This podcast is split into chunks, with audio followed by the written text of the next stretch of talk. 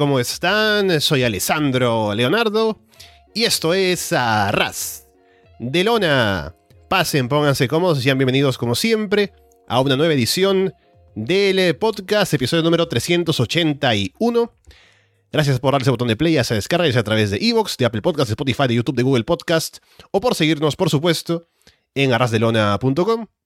Y un agradecimiento especial a la gente que nos sigue a través del Patreon, que escucha este programa con una semana de anticipación, gracias a el hecho de que es parte de la serie de Monday Night, porque nos toca hablar acerca del siguiente pay-per-view de WWF en el 97, que es In Your House, In Your House de febrero del 97, que siempre como In Your House es un show de dos horas, es fácil de ver.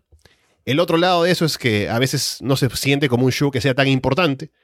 En este caso es diferente porque estamos en el mes previo a WrestleMania, y además luego de que Shawn Michaels perdió la sonrisa, estamos con un nuevo campeón mundial por coronarse en el main event, así que tiene consecuencias importantes para el show más grande del año en WWF. Vamos a ver qué fue lo que dejó entonces este In Your House, aparte de eso que tendríamos como cierre del show. Y para comentarlo está conmigo, por supuesto, Walter Rosales. Walter, ¿qué tal? ¿Qué tal, Alessandro? Tú lo dices, es un show que sin duda, a, a grandes rasgos, no es un buen show, sin embargo, estamos así es, camino hacia WrestleMania 13. Ah, yo sé que iban a decir esa rima luego cada, que todo el mundo dice cada vez que alguien dice el número 13. Yo sé, basta, ¿ok? Basta. Sean maduros, muchachos, por favor. Yo sé que la gente de Patreon es madura y por cierto que agradecidos estamos con la gente de Patreon. Ustedes están escuchando esto precisamente una semana por adelantado. Si tú quieres escuchar esto por adelantado y además escuchar completo todos los programas de Monday Night, que por cierto, junto con el resto de programas exclusivos son más de 100 episodios. Creo que ya llegamos, pasamos los 150 fácil, tal vez ya estemos llegando a los 200 programas exclusivos, quiero decir. Pues también tienes acceso allí, son 5 dólares mensuales. Ahora es el mejor momento porque estamos en inicio de mes, entonces ustedes rieguen la palabra del Patreon, los que ya están, y los que no están, pues únanse y sean parte de esta secta. Entonces, sí, dije secta, no dije decir club. Entonces, sí, no, definitivamente es un show que a grandes rasgos, pues no me dejó pues muchas cosas buenas que decir, sin embargo, tú lo dices, es el camino a WrestleMania, es un show que tiene un gran star power en el cierre de, de, en el main event, ¿no? En el cierre de lo que es todo el evento, pero pues no deja ahí pues más allá que quejas, ¿no? Realmente del de, el resto de la de la cartelera, pero estamos ya dibujando lo que es, insisto, la cartelera de WrestleMania, que me, me pareció muy interesante porque viéndola, sabes que me puse a pensar que si este show fuese hoy en día y estuviese en esta situación en la que están actualmente de, de tener a su campeón lesionado y toda la cosa, tal vez las decisiones cambiarían un poco, pero ya lo hablaremos en cuanto lleguemos a eso del main event. Pero bueno, por mientras, pues, ¿por qué no empezamos? Bien, vamos con In Your House Final Four, que es el subtítulo y el nombre también del combate que sería el main event. Empezando con Mark Mero contra Liv Cassidy. Liv Cassidy, que recuerdo hizo un buen combate la última vez en un pay-per-view también con Funk, con Flash Funk, que no esperábamos y estuvo bien. En este caso, pues no es tanto así. Mero tiene fuegos artificiales en el ring. Cassidy ni tiene entrada, es como eh, un Jover que entra durante el inicio del show y que ya está en el ring esperando al oponente. Cuando eso no pasa normalmente en un pay-per-view, pero aquí está. Casi bofetea a Mero al inicio, Mero responde y toma el control. Casi intenta lastimar la pierna de Mero en un poste, pero Sable interviene para evitarlo. Casi ataca la rodilla izquierda de Mero y toma el control. Cassidy aplica una Figure 4. Y la gente hace como el Woo. Sable le acerca la cuerda a Mero para que rompa la llave.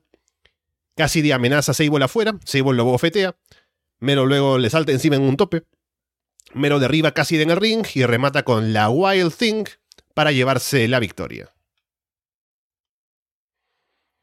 Pues, ¿qué más puedo decir yo de esto? Estamos hablando de Mero, un hombre que ha perdido bastante momentum, por desgracia, con Liv Cassidy. Liv Cassidy, que siento que no lo he dicho lo suficiente, si es que no lo he dicho en absoluto, pero Está en el top 5 de peores nombres de luchadores ever, ¿no te parece? Como, imagínate, Leaf. Entonces todo el mundo, Leaf, Leaf, Leaf. O sea, ¿Cómo corea su nombre? No se puede. O es como también, ¿cómo se llamaba? El que, Tom McGee, Tom McGee, que es el que luchó con Bret Hart y Bret Hart lo hizo lucir como que iba a ser sí, Kenny Omega en los 80, ¿te acuerdas? pero, pero, o sea, ¿cómo coreas? Maggie, Maggie, o sea, no se puede. O sea, lo siento, mal nombre. Al Snow, pues sería mucho mejor. Igual se inventaría un cántico para evitar que la gente coree su nombre, ¿no? Aún así. y sí, es lo que te digo, ¿no? O sea, creo que ya del inicio el Opener me pierde bastante. Son dos nombres que por desgracia no han aportado demasiado en tiempos recientes. Liv casi ya ni siquiera un tipo con bigote, ya poco más, ¿sabes? Y Marmero, pues aquí siento que hubo algo interesante, que es el hecho que estamos, estamos viendo como un poco una nueva imagen de él y de Sable. Esto no se, se transmite, digamos, en un tour o en un cambio realmente de personalidad, pero es una nueva imagen y honestamente creo que Al Snow casi es tan buen base que hubo combinaciones que salieron muy bien. Sin embargo, fue como un uno de esos combates, bueno, estábamos hablando del Teu tuyo antes de grabar aquí, de Rompiendo el K-Face, ¿no? Es de esos combates que te dicen wrestling decente, hit nulo. Básicamente fue así, ¿no? Es como algo que estuvo decente, sin embargo, pues más allá del final, el público no tuvo nada de interés en este combate. Y digo, el final se interesaron porque pues, era el final y porque a pesar de todo, Marmero es alguien que como Babyface sí puede lograr algo bueno, puede lograr pues de nuevo algo decente. Entonces ahí reaccionaron con su victoria, pero más allá de eso, pues te deja ver lo poco interesante que es la baja cartelera de WWF. Sí, es lo que fácilmente se llama un combate de Raw y poco más. No era como para ponerlo en un pay-per-view y que fuera un combate importante en un show grande ni nada. Era solo para que Marmero se llevara una victoria. Y se ve más a Sable ahora interviniendo, últimamente, no solamente en este combate, así que toma un poco más de protagonismo en el personaje, en, la, en el acto, en la presentación de Mark Mero, que veremos que tome más importancia seguramente en el futuro cercano. Pero sí, poco más, más allá de una victoria para Mero y ver qué hacen con él después. Kevin Kelly entrevista a Psycho Sid en backstage. Dice Sid que tendrá la chance de recuperar su campeonato, ahora que es el inicio de una nueva era en Monday Night Raw. Va a recuperar lo que es suyo. Y ya sabemos, eh, Sid hace la promo y la mitad no se escucha porque lo susurra, así que no les puedo decir mucho más de lo que dijo. Es que es, insisto, que es una promo de Samoa Joe. O sea, ya, a ver, otra vez, todos hagamos una promo de Samoa Joe. Un grito amenazante y luego Así, toda la mitad de la promo es así, o sea, no puede ser. No, y sabes Por qué? lo menos en el caso de momento clave, no sé. Con Sid es peor. Aparte, yo me imagino que el tipo que está manejando el audio debe ser una pesadilla saber si. Porque uno, si ve shows de WWE en general, hay gente que habla un poco más bajo que otra gente, ¿no? Al micrófono. Y cuando eso pasa, la gente que está a cargo del audio sube el volumen para que se escuche. Cuando habla cierta persona, lo baja. Pero con Sid es una pesadilla porque no sabes si subirlo o bajarlo, ¿no? Mejor lo dejas al medio y que no se escuche ni, muy fuerte ni muy bajito. abrió los ojos, va a gritar rápido, súbele, digo, bájale. y luego termina subiéndole y no grita, entonces como que la pesadilla, ¿no? No, o sea, sí, te entiendo. Eh, o sea, sí, ¿qué, quieres que te diga?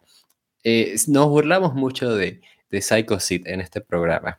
Eh, en el fondo lo queremos muchísimo porque nos entretiene bastante.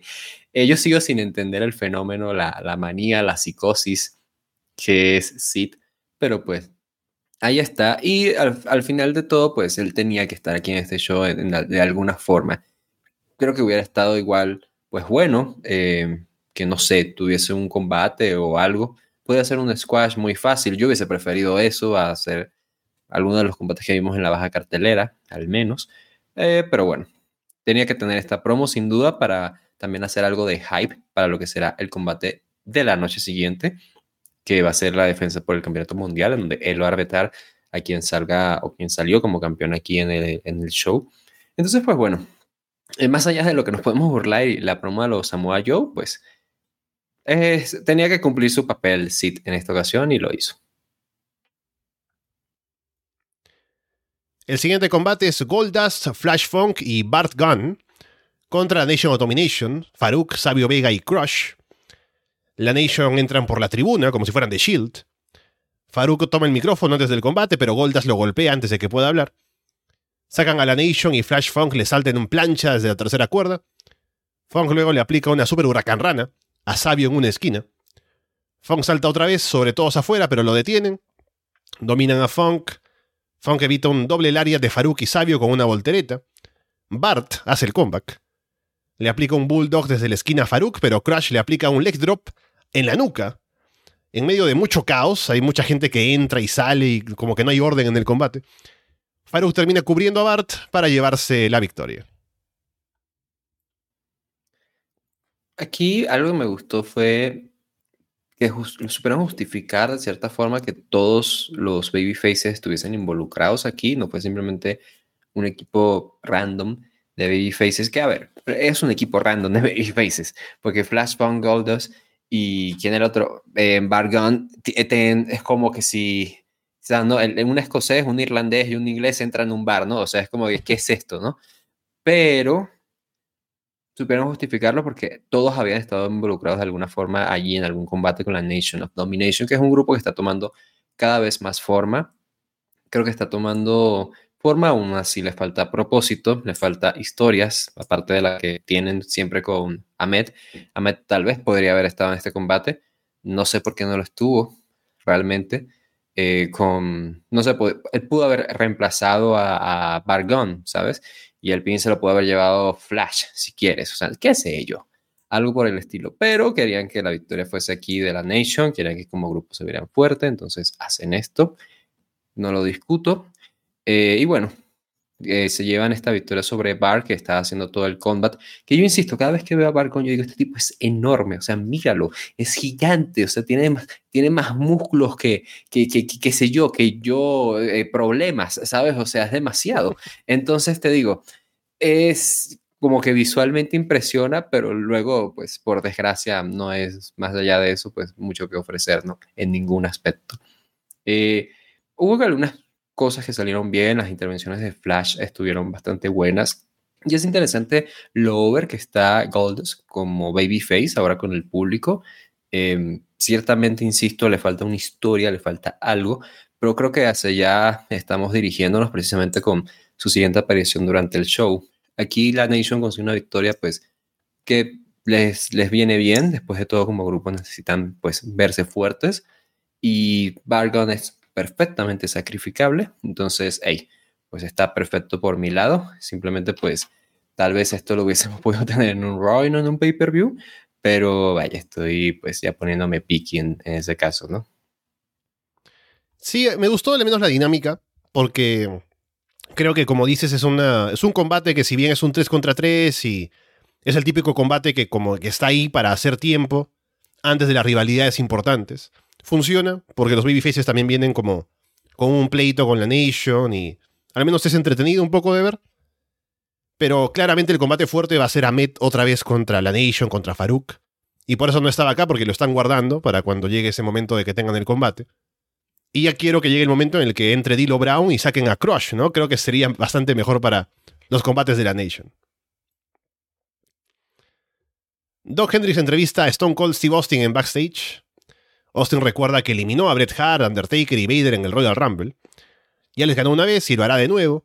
Dice que todos en la gerencia tienen una conspiración contra él, pero garantiza que hoy saldrá como campeón de WWF. Una buena promo de Austin, ciertamente no una de las más destacadas, porque ese también es un discurso que ya lo hemos oído escuchar, ¿no? De yo gané el Royal Rumble, etcétera, etcétera. Bret Hart, te odio por razones que no me voy a molestar en, en pues, eh, ampliar. Y pues, eh, Taker es esto y Vader es lo otro, ya, ya, ya. Entonces, como que poco más que se pueda decir. Sin embargo, es bueno ver que precisamente tienen la confianza de poner a Austin en, en, esta posición en la cual siempre está hablando. Y eso me gusta mucho porque es algo que habíamos dicho desde hace varios meses atrás, es que Claro, están dándole el King of the Ring o lo que sea, pero no estamos viendo a Austin ahí en televisión haciendo cosas, eh, estando presente frente a las cámaras, y ahora finalmente está en esa posición, le están dando esas oportunidades. Entonces, cosas como esta, pues, pasa muy desapercibido porque es como que, ah, pues sí, los, los del Meiji ven teniendo una promo, pues normal, ¿no? Lo de siempre. Pero el hecho de que Austin esté recibiendo esto, creo que es no de rescatar, entonces vaya, es bueno por ese lado, a pesar de que no haya sido tampoco lo más reseñable, digámoslo. Luego tenemos el combate por el título intercontinental de WWF. Rocky Maivia contra Hunter Hearns Hemsley. Hunter se lleva a Rocky a la lona y se burla dándole golpes a la cabeza. Rocky luego lo lleva a una esquina y le hace lo mismo. Hunter abofetea a Rocky, Rocky le da uno más fuerte. Hunter hace que Rocky se golpee en la barricada y tome el control. Hunter aplica un chinlock y apoya los pies en la cuerda ahí para que el referee eventualmente lo descubra.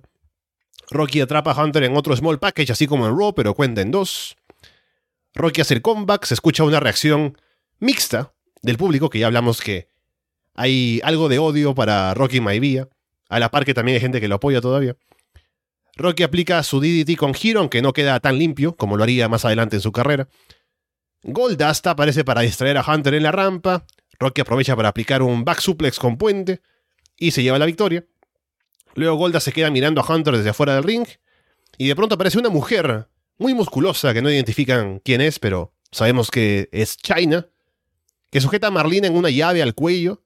La seguridad se la termina llevando. Marlina queda lastimada, Goldust se la lleva preocupado y es un momento impactante, ¿no? De una, un ataque bastante fuerte de parte de esta mujer tan impresionante, China, a Marlina en ringside. Y bueno, de este combate puedo decir que es un poco mejor. No, no necesariamente un gran combate o un buen combate. Es como 0.5 mejor que, que, el combate que habían tenido en Rock, que fue donde Rocky se coronó. Y aquí en esta ocasión Creo que salió mejor por el hecho de que Rocky estuvo pues mostrando un poquito más de lo que estaba entrenando, literalmente, o sea, es, alguien muy verde que precisamente está probando cosas y aquí se ve, su finisher ahora es diferente, aquí no fue este, em, ¿cómo se llama? El, shoulder, breaker. que hace, sino, sí, sino que hace este, esta suplex con puente, por ejemplo, y este DDT que también tú mencionas, que sería pues movimiento de, de firma, ¿no? Aún, así es un combate que tampoco tiene demasiado que ofrecer. Triple H supo manejar los tiempos, eso se lo reconozco, y hubo spots que precisamente creo que fueron lo suficientemente heels, eh, pero no fueron lo suficientemente Triple H para que desviaran el combate y se volviese algo aburrido. Y hago ese comentario, quiero aclarar porque es algo que ya he comentado antes de combates de, de Hunter que es que se va por este dominio súper metódico tan, tan, tan, tan largo que no lleva nada con algunos high spots allí posicionados, pero que no, no terminan siendo pues los, combates más interesantes, los más emocionantes. Entonces aquí en este caso creo que no se, no permitieron que eso fuera así, pero de nuevo, entre la reacción mixta, el hecho de que Rocky todavía está muy verde y no fuese lo suficientemente variado, es un combate pues que estuvo bastante meh. Rocky, ciertamente viéndola acá, pienso que, bueno, qué gran oportunidad, ¿no? Es alguien que le dan el campeonato intercontinental y que va con todo desde muy temprano, pero es alguien que no tiene esa preparación aún, que no tiene esa experiencia y no tiene esa, pues sí, esa veteranía, ese colmillo para poder llevar esta responsabilidad del hecho de estar siendo un campeón dentro de WWF, un, título bastante importante además, o sea, si hicieran esas listas que siempre hacen de, de rankeando a los, que por cierto son muy buenas, esas, me encantan, la de rankeando a los mejores campeones intercontinentales de peor a mejor, esas son muy mm. buenas, por cierto. Em, si hubiesen rankeado eso en el 97, Rocky estaría de último o de los muy últimos, porque precisamente es algo que no, no, simplemente estaba listo para esta oportunidad, ¿sabes? Eh, compáralo. aparte, el título intercontinental además es un título que normalmente es el título de los workers, o al menos en algún tiempo lo fue, ¿no? Excepto Honky Tonk Man, que también fue campeón, pero, o Ultimate Warrior, ¿no? Pero, pero sí, es como el título secundario de la gente que de pronto le mete un poco más a la acción en el ring. Y Rocky Maivia está recién en ese proceso de mejorar, entonces no cumple con el perfil de un campeón que tiene que imponer eso de ser alguien que, de pronto destaque en, lo, en el aspecto in-ring. y por eso se queda bastante atrás. Este combate sí estoy de acuerdo en que fue un poco mejor porque el anterior era precisamente Hunter dominando para que Rocky ganara el título de manera sorpresiva con un small package, ¿no? En este caso fue un poco más igualado con Rocky siendo el campeón, entonces un poco más de, de protagonismo tuvo, pero aún se ve que está bastante por detrás de Hunter en cuanto a lo que puede ofrecer en el combate mismo. Sí, bastante. O sea, yo lo comparo, por ejemplo, con Drew McIntyre. Drew McIntyre, para el que no lo recuerde, pues había llegado y había sido como señalado desde un inicio de no, el elegido, ah, Vince McMahon lo eligió, va a ser una estrella, Hall of Famer, eh, campeón mundial y la verga, ¿no? Y resulta y gana el campeonato intercontinental bastante, bastante promo. Y para haber ganado el campeonato intercontinental muy temprano, el tipo estaba haciendo un campeón que está hallando sus defensas, está teniendo pues cosas interesantes, que había hecho un buen trabajo, tanto en televisión como en pay-per-views, entonces es alguien que está listo para la, la, responsabilidad, a pesar de que tú puedas quedarte un poco choqueado porque carajo es el campeonato intercontinental de WWE y qué, qué, qué cosa tan grande, ¿no? Pero el tipo estaba pues teniendo un buen desempeño a pesar de ser, entre comillas, un rookie al menos en un rookie dentro de WWE, eso sin duda. Entonces, te digo, es algo que choca mucho en el combate, eh, lo comparas como defensas del campeonato intercontinental que hemos tenido en el pasado y sin duda sí es como que, wow, ¿qué, qué pasó aquí? ¿no? O sea, eh, como estaba el título hace un año cambió mucho a como está hoy en día. Hace un año estábamos con Razor Ramón y Goldust, ¿no? Haciendo sus cosas, yendo hacia una historia importante, hacia WrestleMania que luego terminó cambiando. Y ahora tenemos a Rocky, que es un rookie precisamente, que es alguien que está bastante verde. De pronto le quita el título a Hunter y Hunter ya está encaminándose con esta historia, con China, que hace su debut, y con Goldust, que tiene todo el sentido del mundo. Yo creo que pues es interesante sin duda el cómo se plantea, pero me resulta extraño que no sea por el título, que no esté el título involucrado. Eh, entonces es curioso por ese lado. Y hablemos de China. China que, bueno, obviamente dejó su marca dentro de, la industria. Aquí vemos su debut que me tomó por sorpresa. Y primero yo quiero mencionar, porque en verdad quiero rescatar mucho eso, de que habíamos visto semanas atrás a Jacqueline Moore y cuando la vimos fue como que, wow, qué, qué, qué mm. diferente, ¿no? Es como la, la manager musculosa, ¿no? Y hasta interviene en el combate y el público reaccionó bastante bien cuando, cuando intervino en el combate de Kevin Sullivan, no me acuerdo contra quién. Y, y vaya, o sea, fue como bastante novedoso. Y pues precisamente WWF ya estaba pues pensando en una respuesta para ello. Dicen, ah, pues China, ¿no? Que en su momento pues es, es algo que están resistiéndose a hacer. Eh, Hunter ha comentado esto más de una ocasión, que precisamente le estaba pujando por tener a China. Eh, tanto él como China fueron entrenados por la misma persona, Killer Kowalski, y pues entonces ahí había una conexión. E intentamos con Mr. Hughes en Royal Rumble, si te acuerdas, eso no funcionó. Y ahora tenemos a China, que está muy bien, o sea, creo que está... Pues a ver, este, esto de, de la guardaespaldas musculosa mujer es muy interesante, ¿sabes? Entonces, creo que China es la mejor de todos los tiempos en hacer este papel. Y nada, o sea, eh, a pesar de que me gusta, me gusta bastante, pues, ya sabes, eh, Jacqueline Moore. Y vale, es, interesante ver el inicio de eso. Vamos a ver si esto nos lleva a un combate en WrestleMania, qué va a estar en juego, cuál va a ser la historia, eh, precisamente hacia dónde la dirigirán. Por lo que es esto, creo que vaya, se plantea de una forma interesante, al menos tiene mi atención, eso sí. Mm. Sí, me pregunto ahora cómo van a manejar lo de China, pero fue un debut bastante impactante, así que ya al menos ese factor lo tienen y por lo que sabemos del paso del tiempo y lo que significa para la industria, ahora verlo paso por paso seguramente será interesante viéndolo en Raw semana a semana. Kevin Kelly entrevista a Vader y Paul Bearer en backstage. Vader dice que la boca de Austin lo va a meter en problemas, no cree que Brett sea el mejor y va a hacer que Undertaker descanse en paz. Bear dice que Vader ya ha destruido a Taker, Brett y Austin y hoy saldrá como el campeón.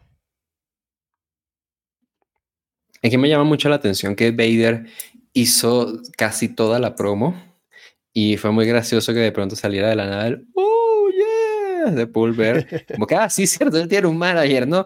Vader o sea, no digo que lo estuviese haciendo magnífico, pero estaba haciendo una promo. O sea, es una promo al nivel de Psycho Sid sin, sin, escúchalo muy bien, plot twist, sin los gritos y los susurros, solo los susurros. Interesante elección de Vader, ¿no?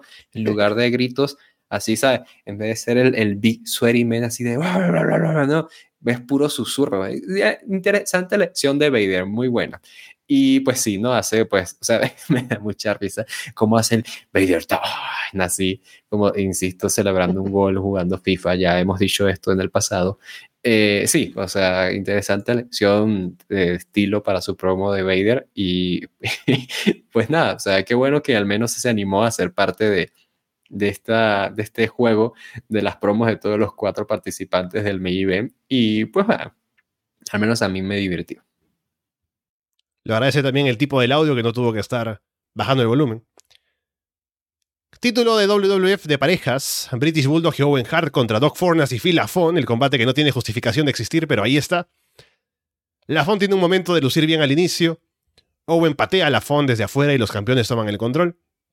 Dominan a Lafon. Lafon atrapa a Bulldog en un sunset flip, pero Owen distrae al referee para que no cuente. Bulldog levanta a Lafon en su plex para que Owen salte en un crossbody desde la esquina.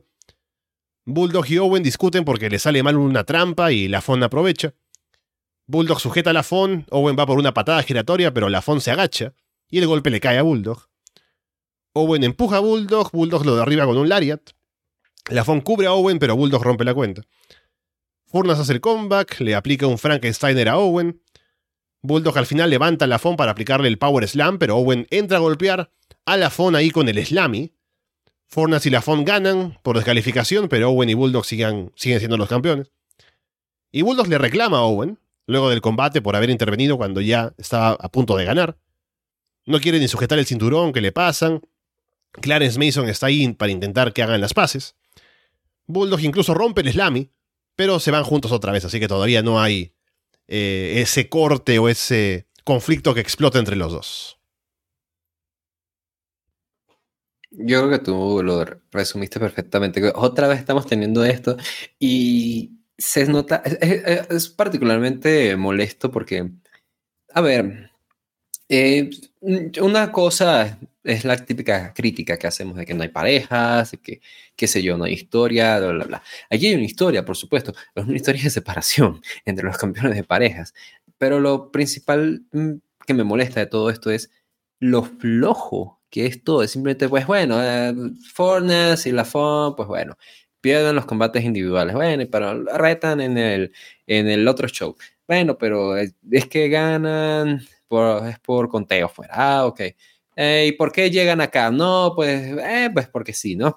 O sea, si tú todavía quieres justificarlo de alguna forma, dirías, ya, Fornes y la FON están retando otra vez, pues porque la última vez que habían tenido una oportunidad, eh, no sé, hubo una lesión, entre comillas, de Owen y por eso hubo un conteo fuera y qué sé yo, bla, bla, bla, bla. Sin embargo, ni siquiera se puede justificar cómo llegaron a ese primer combate en primer lugar.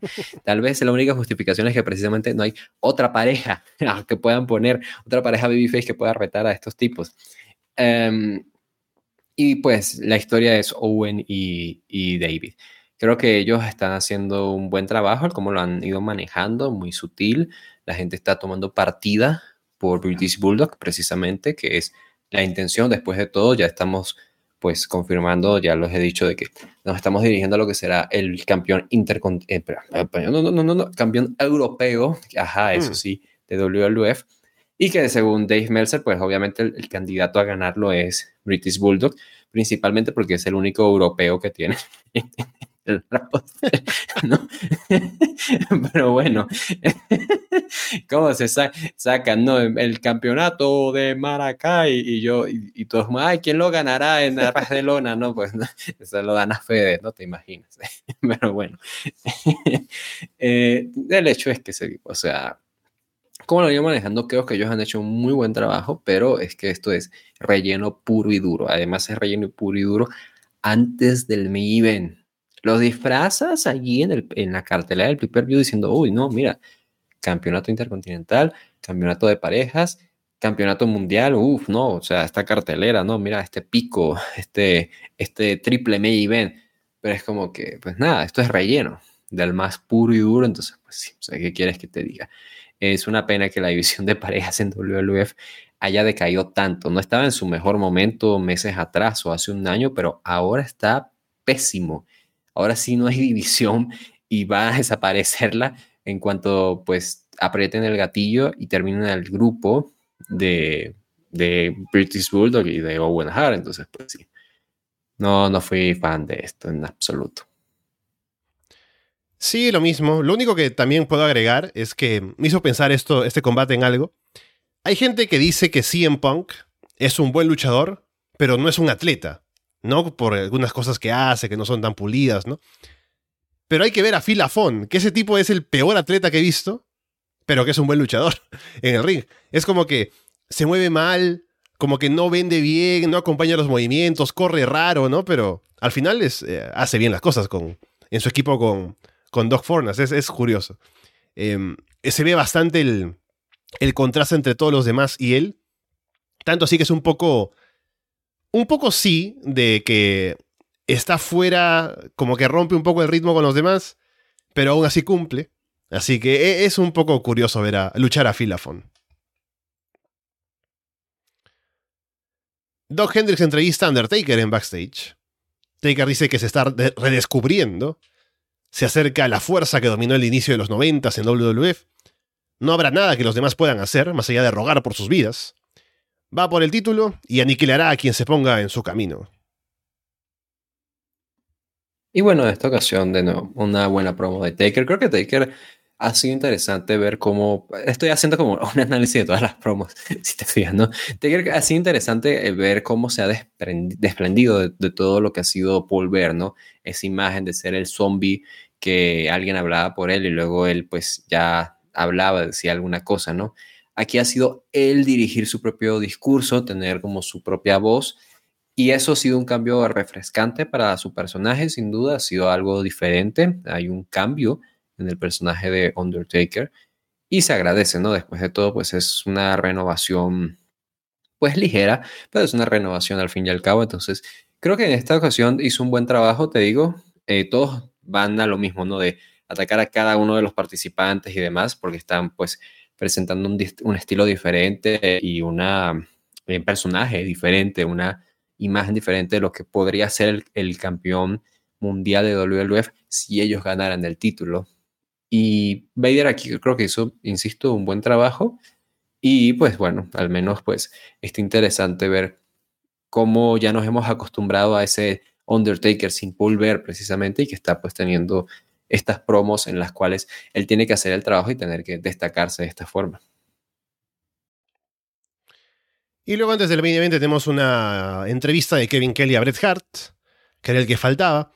Es una promo simple, dice que todos los oponentes son duros, pero no pondrá ninguna excusa, y que ganará el mejor hombre que es él. Y sí, tal cual, o sea, es como la promo más simple de todas, pero es la promo Babyface, es la promo que pues va así de sí, no, y voy a ganar, y porque soy el mejor, y qué sé yo, y les voy a probar que ellos no son el mejor. Es, o va pues por lo básico, pero pues de nuevo, eh, Bret Hart, por desgracia, cuando no se está enfrentando a alguien que odia, no, no, tiene ese fuego. Entonces, en esta ocasión, no hay nadie que él odie en, este combate, bueno, que yo sepa, ¿no? Igual y, sí, pero pues precisamente no está teniendo pues este fuego eh, Babyface que, que a veces ha mostrado, curiosamente. Y pues sí, aquí pues lo más sencillo, pero para cumplir, pues Bret Hart cierra esto para, para entrar al main event.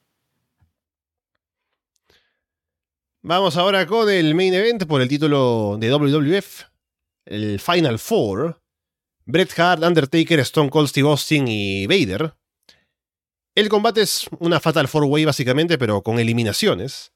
Y además se pueden ir por conteo, sumisión o, si son lanzados por encima de la tercera cuerda, hacia afuera como el Royal Rumble. Vader le quita la silla a Howard Finkel en ringside para golpear a Taker. Taker le patea la silla en la cara. Vader sangra de la frente.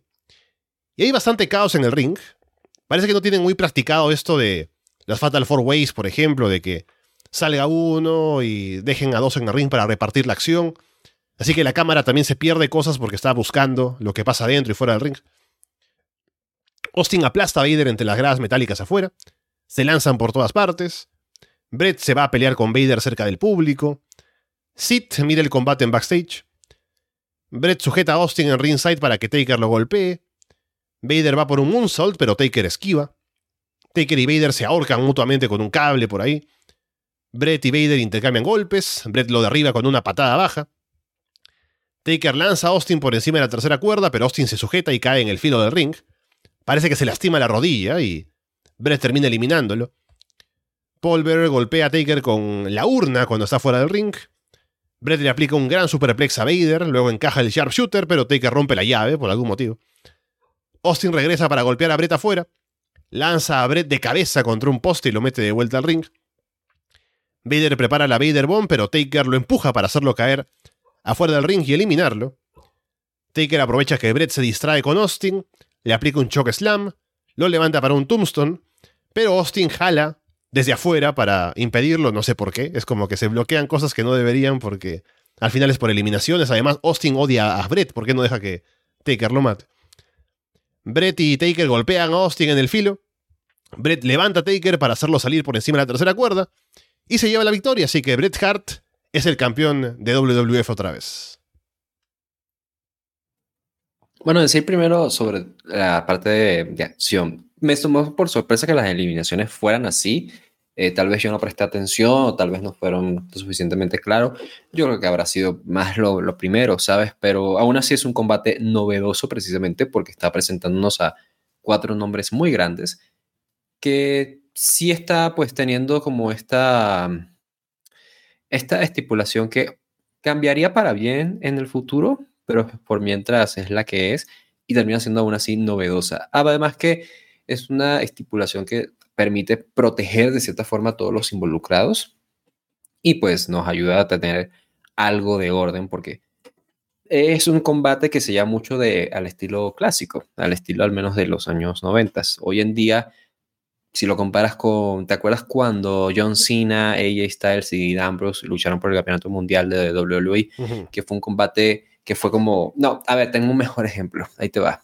Eh, la triple, la triple threat de, de The Shield, que fue un combate en el que era combinación, combinación, combinación, y luego fulano hace lo otro porque ya está yendo hacia las cuerdas y entonces reacciona a la otra persona. O sea, tienen una química bastante marcada, sin duda, pero era muy bien este, planeado de principio a fin.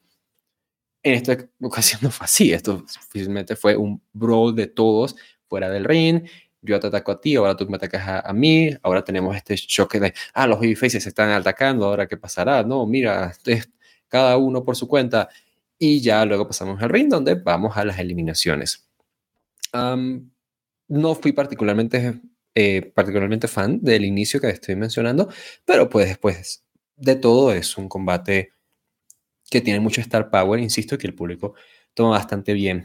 Eh, cuando es la eliminación de Austin, la gente lo recibe bastante bien. O sea, no, bastante bien me refiero de que reaccionaron pues con mucho ánimo, que wow, eliminaron a Austin, ¿sabes? Como que eh, Brett está más cerca de ganar el título porque la gente está queriendo que, que Brett ganara, básicamente, ¿sabes? Em, y eso pues, pues, te digo, fue interesante. Em, y también con la eliminación de, de, Vader, que hasta la cámara tiembla y todo. O sea, así fue como que mierda, ¿no? O sea, es Bret Hart contra Undertaker por el título, ¿no? O sea, como que metieron mucha emoción. Creo que fue un combate que estuvo muy bien dirigido, eso me, me dirigido desde la parte eh, audiovisual, quiero decir. Entonces, esto estuvo muy bueno por esa parte, insisto. Em, y sí, o sea, es un main event que no es como un combate necesariamente destacado por spots o algo por el estilo, pero es un combate que demuestra un punto fuerte que tiene WWF, que sabe manejar estos nombres y ponerlos aquí arriba, pero muy a la par. Vader ha, cogido bastante fuerza y no se sintió fuera de lugar acá. Austin es alguien que ya está pues posicionado aquí y Taker a veces está en historias en la baja cartelera, en la media, en la alta, ha retado por el título, luego baja para tener una realidad ahí muy de su estilo. pero lo pones acá de vuelta y no pasa nada, ¿sabes? Y Bret Hart Bret Hart, alguien que ya ha sido campeón mundial antes, que ya estamos pues acostumbrados a verlo en esta posición y que a la gente recibe muy bien su victoria. Y a lo que iba al inicio, que te estaba diciendo que esto hoy en día creo que sería buqueado de forma diferente, es porque justamente estaba pensando, bueno, ¿qué hubiera pasado si Shawn Michaels, si estuviésemos en el 2022, si Shawn Michaels o el campeón mundial queda lesionado? Y, ¿sabes? Estuve pensando y pensando ahí como que, ¿qué hubiesen hecho? Y muy probablemente, yo creo que le hubieran dado el título a Austin para que un mes después Bret Hart ganara el título, ¿sabes? En WrestleMania. Es algo que veo como, pues, como decir, pues obvio, van a hacer, harían algo así. No, no estamos como muy lejos de eso. Es algo que se ha repetido antes, es algo que hemos visto esa situación ocurrir, entonces como que es algo que hubiese pasado. Entonces me descuadra bastante ver cómo están repartiendo esta cartelera, porque sin hacer spoilers, esto va a seguir cambiando. O sea, no piensen que esto definió cómo va a ser WrestleMania, para nada. Entonces esto va a seguir cambiando. Entonces, ¿cómo, cómo distribuyeron todos esos main eventers que sea aquí y aquí, luego fulano teniendo este combate? O sea, es bastante extraño, es una lección interesante de parte de WWF. No, ¿Sabes qué me hace pensar? ¿Cómo es diferente ahora el hecho de que en WWE últimamente, en los últimos años, ha acostumbrado que cuando va a tener un combate grande en WrestleMania, por ejemplo, tiene que ser lo más grande de todo. O sea, no puede ser solamente Goldberg contra Brock Lesnar, sino que tiene que haber un título de por medio. O Cena contra The Rock, por ejemplo. O Roman contra Lesnar tiene que ser con los dos títulos, ¿no? Por ejemplo. En este caso, la rivalidad más fuerte de la empresa en estos últimos meses ha sido Bret Hart contra Steve Austin. Y si tuviéramos la filosofía de la actualidad, como lo dices, en 2022, ese sería el camino, ¿no? Vamos a darle el título, ya sea a Austin o a Bret, más posiblemente a Austin, para que se le aumente algo más a la rivalidad, lleguen a WrestleMania y que Brett gane y sea su gran coronación y qué sé yo. Pero en este caso es diferente. Dicen, bueno, Brett y Austin son una rivalidad, o tienen una rivalidad en la cual ya tienen suficiente hit y están suficientemente over y es suficientemente llamativa como para que no les haga falta el título de por medio. Y vamos a darle el título a alguien más, que ya vamos a hablar de cuando lleguemos a WrestleMania de cómo se resuelve eso para que se alimente otra rivalidad u otro combate, y así la cartelera se llena de una manera un poco más satisfactoria, ¿no? Con más combates fuertes en lugar de solamente apostar por uno. Porque WrestleMania hay que venderlo y hay que venderlo con varios combates, no solamente con, una rivalidad, ¿no? Así que es un cambio de filosofía que es interesante también de, poder revisar. Becky Lynch cuando, cuando ganó los dos títulos en WrestleMania, ¿te acuerdas? Que, que todos estábamos como que, bueno, pues, no podían no simplemente entender Ronda Rousey versus Becky Lynch y Charlotte versus Asuka, ¿no? Sino, no, no, Charlotte también tiene que estar allí, ¿sabes? Ahora es por ambos títulos, ya, o sea, ya, ya, ya, ambos títulos también, es como que, bueno, o sea, metiéndole más y más y más, ¿no? Eh, y aparte, Ronda Rousey está haciendo shoot en Twitter, es como que, ah, bueno, o sea, ya metiendo todos estos elementos, ¿no? En la sopa. sí, o sea, te digo, es, es interesante cómo, cómo cambia esa filosofía y bueno, para efectos de lo que es este show, insisto, no fue un buen show, es un show que tuvo pequeñas cosas rescatables, debut de China, la historia que avanza con Owen y con British Bulldog, este main event. Sin embargo, el resto no me estaba, no me estaba dando algo. Y este event, pues al menos sí que me estaba pues ofreciendo algo sin duda. Entonces, pues nada, es un, una lucha que estuvo con mucho Star Power, que el público recibió muy bien y que al menos como cierre, pues deja algo positivo y ya nos confirma que para el próximo Monday Night vamos a hablar entonces de Bret Hart defendiendo el campeonato mundial de WWF en contra de Psycho Sid. Es un combate que ya ha ocurrido, ha ocurrido en, todo caso con Sid siendo el campeón, ahora pues será Bret en ese papel y pues veremos qué, qué onda con eso. Pero pues a ver, ¿no? ¿Qué tal cómo siguen cambiando el camino hacia WrestleMania. Eh, ya en este, esto, este año WrestleMania no es la montaña rusa, sino el camino hacia WrestleMania, es la montaña rusa, ¿no? Básicamente. Entonces vamos a ver qué, qué tal y pues mientras pues lo seguiremos esperando aquí en Monday Night. Pero lo que fue este show, sin duda, pues insisto, no fue un buen show, pero nos deja ahí con una nota alta para lo que será pues los shows que quedan camino, los programas que quedan camino hacia WrestleMania. Sí, al menos estuvo interesante el main event y yo sé que Brett no llega campeón a WrestleMania, pero no tenía muy claro cómo iban a manejar esto, así que me sorprendió la victoria de Brett. No me lo esperaba, así que al menos eso también fue impactante para mí eh, viendo el main event, estuvo interesante verlo por ese lado. Y como ya dices, continuaremos con este camino hacia WrestleMania con la revisión de los shows de Monday Night Raw y también vamos a continuar obviamente con Nitro, de camino a su siguiente show en Super Brawl, así que estaremos con eso en Monday Night para que nos puedan acompañar en el Patreon. Así que bueno, es un In Your House, como regularmente son, no demasiado potentes, pero que nos dejan cositas para seguir viendo cómo sigue lo que hace WWF ahora en este cambio que ya se ve cada vez más en su producto. Y veremos cómo sigue todo de camino a WrestleMania. Así que estaremos la próxima semana, Walter, para hablar de Roy Nitro y ver cómo sigue esta competencia en el 97 de las Monday Night Wars. Creo que es un programa que hicimos en menos de una hora, así que bien por nosotros, hay una palmadita ahí, porque lo hicimos bastante bien. Hay que seguir haciendo esto, o sea, ya estamos hablando de shows de dos horas cada semana, muchachos, o sea, esto va a seguir aumentando, o sea, confíen en mí, cuando Nitro haga shows de tres horas va a ser el infierno, pero bueno, uno tiene que hacer estas cosas, este es el tipo de cosas que, hay, que hacemos y que nos, nos sacrificamos por ustedes la gente de Patreon. Ahora les estoy hablando a la gente de Patreon, que ustedes saben que están aquí en mi corazón. Y si ustedes quieren estar en mi corazón, pueden hacerlo simplemente pagando 5 dólares mensuales en el Patreon de Barcelona, que insisto, es el mejor momento del mes para eso, porque es el inicio de mes. Patreon siempre te cobra a inicio de mes sin importar cuándo te suscribas. O sea, si tú te, suscribes el día 30, el primero te están cobrando otra vez. Entonces, no, no, no. Ustedes eviten eso, suscríbanse el, a inicio de mes, así les sale mejor pueden ver todo este contenido y pues también estar al pendiente de todo lo que se viene. Que insisto, les vamos hacia WrestleMania, hacia Super Bowl, se vienen unos pay-per-views entonces fuertes. 1997 va a estar bastante movido, ya lo sabemos, por los spoilers de nosotros ser del futuro. Y pues nosotros seguiremos haciendo pues cosas. Ya estamos camino hacia el, el verdadero... Eh, no, ya pasamos, ¿de qué estoy hablando? Eh, vamos camino hacia, hasta, hacia lo que es cierre de año en, en WWE también, pues vaya, cosas que están ocurriendo en general en, en AEW, también ahora con este cambio dentro de WWE en la parte creativa, pues vamos a ver si de pronto Paulina y, Andrés uh. seguirán pues teniendo motivos de, para reírse en, en ST 2.0 o si la cosa cambiará, qué sé yo, va a estar interesante y nosotros pues vamos a estar pues por supuesto al pendiente de ellos y surfeando esa ola de todas las cosas que están ocurriendo en el mundo del wrestling. A todos ustedes un abrazo y gracias por su atención. Con eh, todo eso dicho, por ahora los dejamos de parte de Walter Rosales y Alessandro Leonardo. Muchas gracias y esperamos verlos pronto.